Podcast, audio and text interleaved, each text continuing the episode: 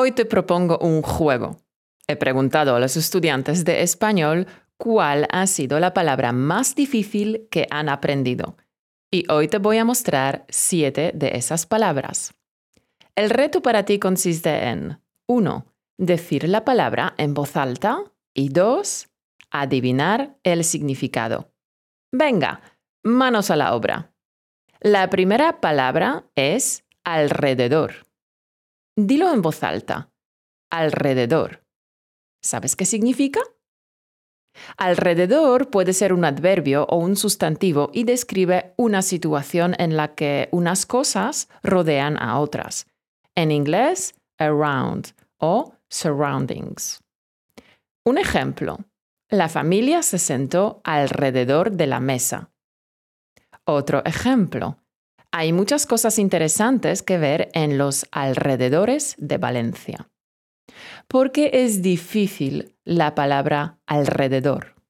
Bueno, esta palabra contiene dos sonidos muy cercanos que causan problemas de pronunciación incluso a los nativos.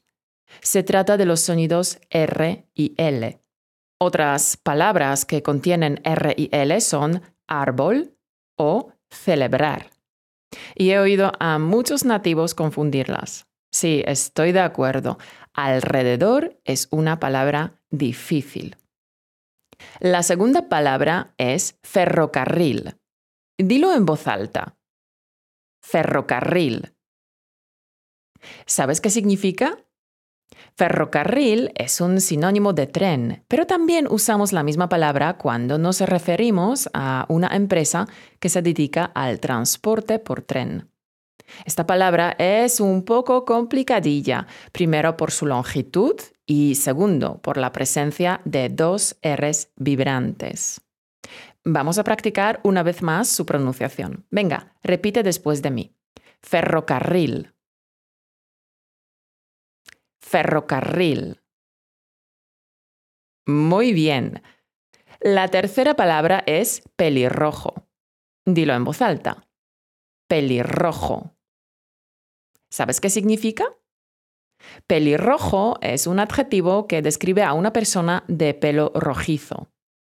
La pronunciación de la R en español y en inglés es bastante diferente. La principal diferencia entre la pronunciación de la R en español y en inglés es la ubicación de la vibración de la lengua. En español, la lengua vibra contra el alvéolo, mientras que en inglés la lengua se curva hacia arriba y vibra en la parte posterior de la boca. Además, en inglés la R a menudo se pronuncia de manera suave o casi imperceptible en ciertas palabras y acentos, mientras que en español la R es una letra importante y se pronuncia claramente en todas las palabras en las que aparece.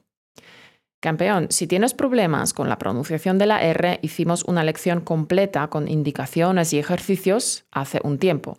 La encontrarás en nuestra web escribiendo en el buscador pronunciación de la R. Bien, la siguiente palabra es Guadalajara. Dilo en voz alta. Guadalajara. ¿Sabes qué es Guadalajara? Es una provincia del centro de España que forma parte de la comunidad autónoma de Castilla-La Mancha. La capital de dicha provincia también se llama Guadalajara. Y en México también hay una ciudad que se llama Guadalajara. Esta palabra es un poco complicadilla, primero por su longitud y segundo por la presencia del sonido J. La J en español es un sonido fuerte. Es similar a la H en inglés, pero con una fricción más fuerte y en una posición más posterior de la boca. La quinta palabra es desafortunadamente. Dilo en voz alta. Desafortunadamente. ¿Sabes qué significa? Significa lamentablemente, desgraciadamente, sin fortuna. Aquí la dificultad está en que la palabra es muy larga y hay que acentuarla de manera adecuada. Con palabras tan largas es fácil que tu lengua se haga un nudo, ¿verdad? Bueno, pues repite, desafortunadamente. Ahora tú. Desafortunadamente. Muy bien. La sexta palabra es entrenamiento. Dilo en voz alta. Entrenamiento. ¿Sabes qué significa? Entrenamiento es ejercicio, práctica, adiestramiento. Georgios en Twitter ha dicho que entrenamiento suena muy cercano a entertainment en inglés y que siempre tarda un par de segundos en saber de qué se trata. No te preocupes, Georgios, todos los estudiantes de idiomas tenemos algunas palabras que nos confunden durante un tiempo. Al principio cuesta un poco, hay que concentrarse más, pero un día la mente hace un clic y la confusión desaparece. Ánimo. La séptima palabra es ejército. Dila en voz alta. Ejército. ¿Sabes qué significa? Es un conjunto de las fuerzas militares de un Estado. Hay un ejército de tierra, de aire y del mar. Ejército es una palabra que ha propuesto Gabriel porque la confunde con ejercicio, que efectivamente suena muy similar. Bueno, estas son las siete palabras más difíciles que han compartido conmigo los estudiantes de español en Twitter y otras redes sociales. Muchas gracias por compartir vuestras respuestas. Si quieres mejorar tu vocabulario, podrían gustarte nuestras flashcards. Son flashcards que incluyen la definición, una frase en contexto y un audio para que practiques tu pronunciación y tu comprensión auditiva. ¿Y tu campeón? ¿Cuál es la palabra española más difícil que has aprendido? Puedes compartirla conmigo en los comentarios.